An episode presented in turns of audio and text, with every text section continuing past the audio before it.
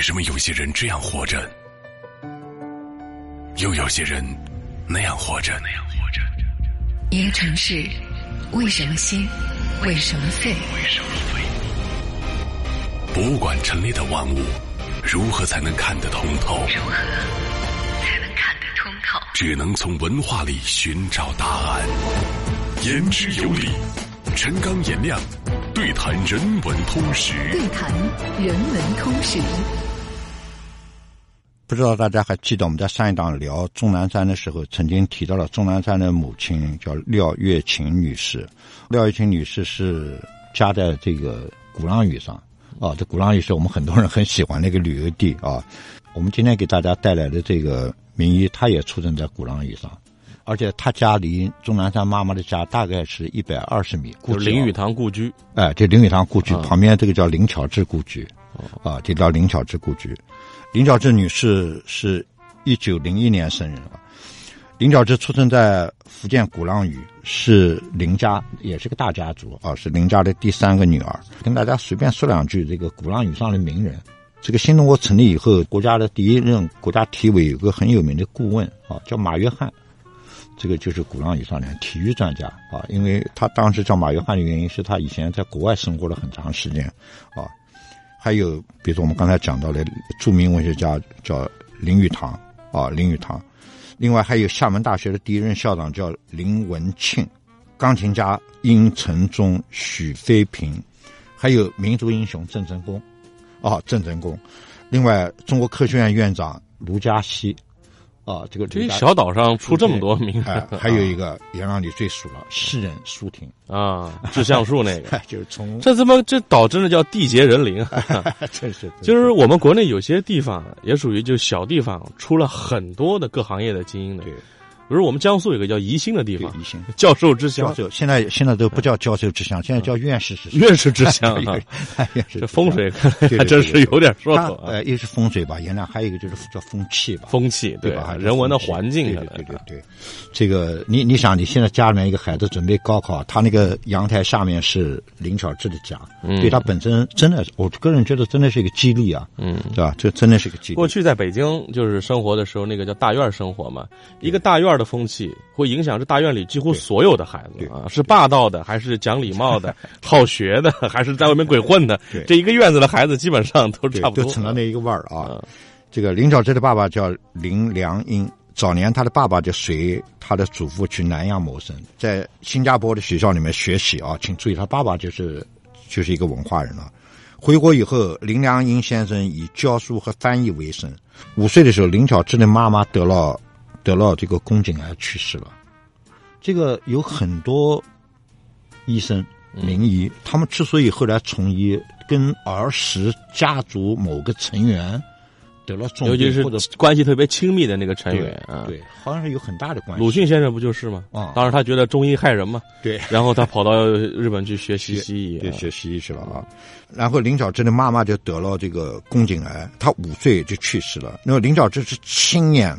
看到他妈妈这个深受疾病的折磨，痛苦万分，而无法医治，在无奈当中慢慢的死去。林巧稚说，那几个月，他到今天为止，尽管他五岁，林巧稚成年了以后说，那个东西一直在我印象当中很深很深那个印象。当时还在海底时代的林巧稚，当时就想自己长大应该去做医生啊。一九二一年，大家算算啊，一九二一年，林巧稚女士是一九零一年生的，就是她二十岁的时候，林巧稚到了上海。啊，去上从福建去了上海，参加北京协和医学院去参加入学考试，颜亮就来了啊！就是我们经常讲一个名医，除了医术以外，还有一个就是叫医德。考最后一场，在上海考最后一场考试的时候是考英语，有一个女生突然中暑昏倒考场上，当时因为所有人都在做卷子，大家都不敢把头抬起来，不敢放下笔，唯独林巧稚放下了试卷，上前施救，结果他把他非常有把握的英语。没有考好，哦，没有考好。那么林巧稚回去以后，原来以为自己会落榜，就打算再考，明年重来一次，再考一次。但是一个月以后，他却意外的收到了协和医学院给他的录取通知书。原来医院在考虑他是否录取的问题的时候，看到了两件事情：第一个说，这个女孩子身上闪烁着成为一个好医、成为良医的那种光芒。考试的时候，他能把丢下卷子、丢下考试去救人。就人文关怀嘛，对，正好跟我们的人文通识课就第二件，在他已经做好的三分之一考卷里面，他得了满分。他后面是来不及做，没时间做。他做完的部分，他居然得了满分。所以按照这两点，学校就决定把林小志录取进来。后来林小志就上了协和医学院。本科毕业以后，林小志就顺理成章的留在了自己学院的附属医院，就是北京协和医院里面。她是中国的第一个女医生。同时，她也是中国第一个女的妇产科大夫啊，妇产科正规医院里面的妇产科大夫。其实她也是协和医院妇产科的创始人啊，这创始人。她留校的时候，几乎所有协和医院的科室的负责人啊，这个当时全是男性了啊，都向林巧稚生过橄榄枝，说到的科室来，到的科室来啊。因为上大学的时候是没有分科的，但是林巧稚想到了她妈妈。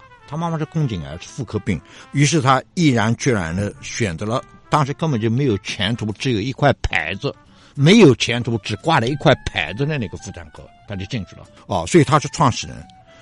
当了医生以后，一生当中他有两次出国，有一次是一九三二年到一九三三年，他到英国伦敦大学的医学院和曼彻斯特大学的医学院去进修。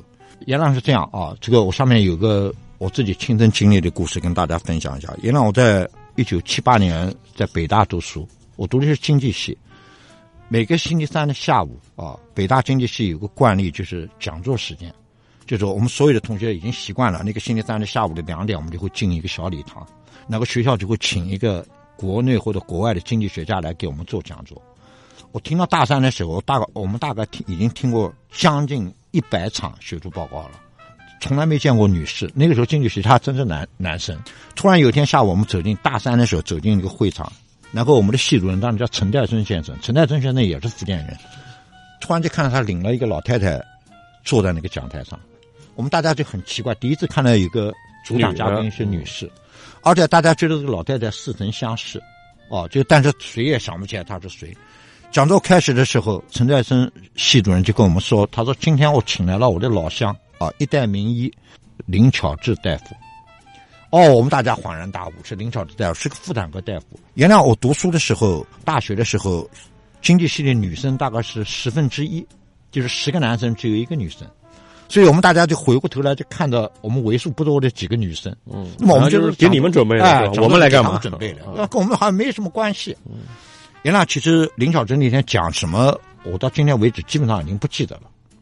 但是我记得那个讲座结束一个半小时到了以后，林教授突然抬起头来对我们说了一句话。林教授说：“离讲座结束还有十分钟时间，按照北大的习惯，各位同学，我留三个问题给你们，你们可以向我问三个问题。”林小志这么一说，我们平常很爱问问题的这些经济系学生，他突然觉得没有问题可问，因为他是妇产科大夫。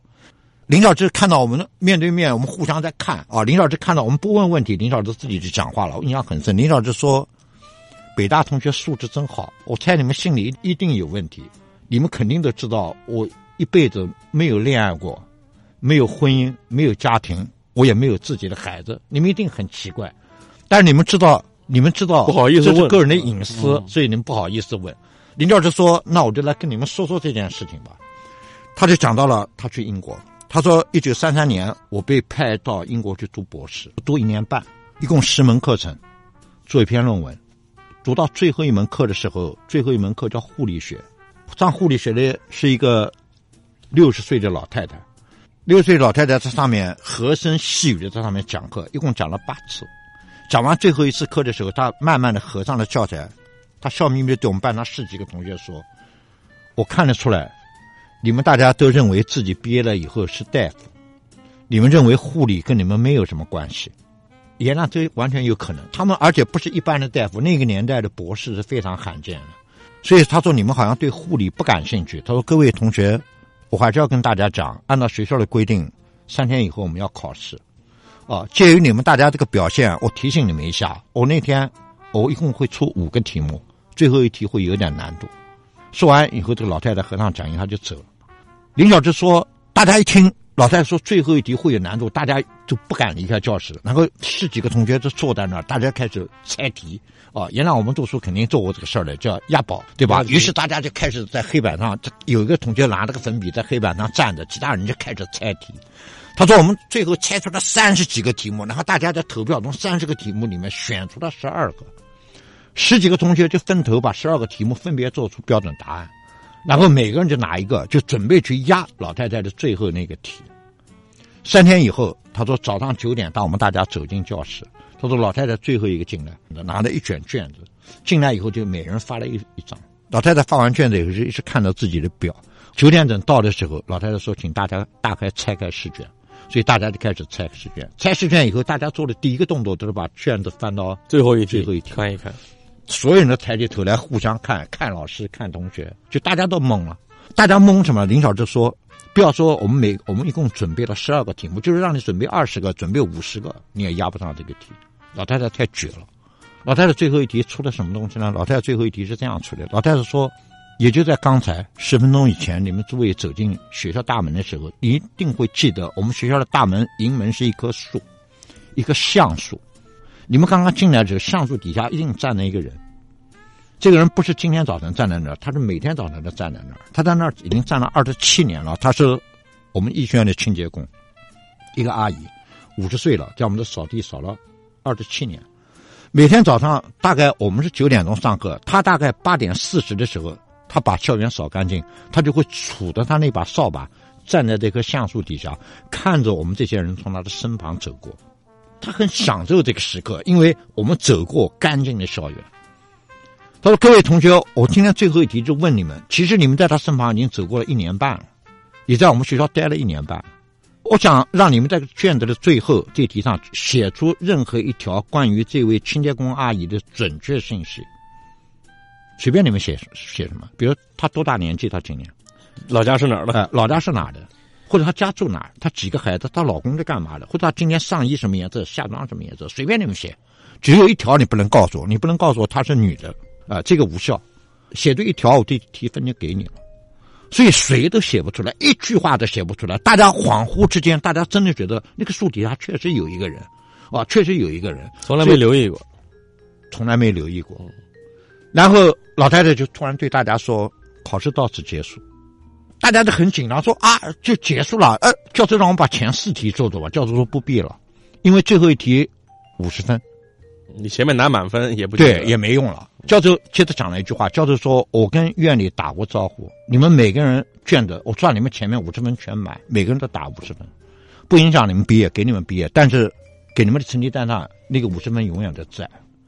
我想让你们把这次不及格带过你们的一生。”老太太讲了两句话。老太太说：“做医生，第一句话她讲了一个做医生的人。”如果连有恩于你的人你都不感激，你怎么会去感激有求于你的人？阿姨是有恩于我们的人，你连有恩于你的人你都不放在眼里，你怎么会感激有求于你的人？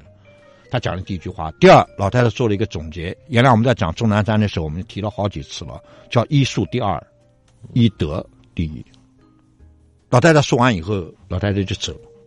每个同学抓着那份空白的卷子。坐在教室里面发傻，这是上午九点。后来他说同学陆续也走了，林教授说我就坐在教室里面，不知道什么时候，我也不知道自己坐了多久。他突然就看到阳光照在了天花板上，你看阳光照在天花板上，肯定是太阳下去了嘛。嗯。哦，他从早上已经坐到下午，坐到傍晚了。林教授说，我拿着那份空白的卷子，我站起身来，我做了一个决定。这时候我们底下的同学所有人都想，他可能他决定不结婚了。林教授说我没有做这个决定。我决定，我真的要记住老太太的话，我要把我所有的热情、所有的水平、所有的爱，以后都要给我的病人。林小志就带着这样的一份成绩单，就是上面有一门不及格的成绩单。林小志就从英国就回到中国来了，后来做了做了这个妇产科主任。原来我有个事情怪怪，我很疑惑啊，这个很难想象。林小志一生当中，他过世以后。有人说给他数了一下，他接生的孩子五万个。我们算个简单的账，一个人每年工作，我们算工作林小时工作的比别人多吧？工作三百天，如果每天工作，每天接生五个小孩，三五就是三百天五个小孩，一年就是一千五，工作十年一万五就是一万五，工作三十年是四万五，接生五个小孩肯定要三十几年。五万个小孩儿，林小之后来还做了协和的副院长，他有很多领导工作，他还写书，三十几年还要基本上不休息。所以他没有精力或者闲暇去组建自己的家庭，没有自己的婚姻啊。当然，可能放在当代，有些年轻人会觉得，还是应该有自己的生活哈。对，当然，这是我们当代人的一个价值观。但是，当我们面对在历史当中，包括在当代当中，有一些人他们选择了把自己的一生奉献在某件有意义的事情上的时候，我们尊重这样的选择，而且向这样的选择致敬。有这样的人在我们的人类社会当中吧，他们选择了为他人去燃烧自我，我觉得这还是一个很了不起的，事情。这是这是社会的幸运，是我们大家的幸运。他过世以后，他不仅被称为万婴之母，他被称为叫一辈子的值班医生，就是他永远在线。对他自己那个房子里面，就是那时候电话很少嘛，他特地叫医院给他拉了一条线给他。他那个电话，人家说专门是深更半夜响，就是碰到有急的事儿了，大家只好打电话给林大夫，然后林大夫就来了。林小之大夫是中国现代妇产科学的主要开拓者和奠基人，呃首届中科院唯一的女院士。北京协和医院第一位中国籍的妇产科大夫，对他之前之所以有妇产科，是外国人在做妇产科主任。林小之说：“只要我一息尚存，病房就是我的战场，我存在的价值就是医治病人。”林小之也说：“谁说我没有伴侣？他说我有伴侣，我的伴侣就是我床头的那部电话，我随时随地都是值班医生。”一九八零年，林小之因为脑血栓，这个入院治疗，他自己就住在这个协和医院里面。一九八零年，大概算七十九岁，他在病床上整整躺了三年。三年当中，他在床上还编了一本教材，叫《妇科肿瘤》。原来我们在讲林大夫故事一开始，我们就提到他妈妈就得了妇科肿瘤了。尽管他脑溢血了，已经有局部偏瘫了，在病床上，他居然把这本书编写好了。一九八三年的四月，林小之大夫去世了。哦，弥留之际，他在讲话，他还在讲话。他讲的最后一句话讲的很长，他是这样讲的：他说：“快拿来，快拿来，产前，产前。”护士就随便拿了一个东西塞在他手上，那时候他已经昏迷了啊，他还在要产前。几分钟以后，他脸上露出平和的笑容，然后他自己讲，他说：“又是一个胖娃娃，一个晚上接生了三个，真好。”然后就闭上眼睛走了。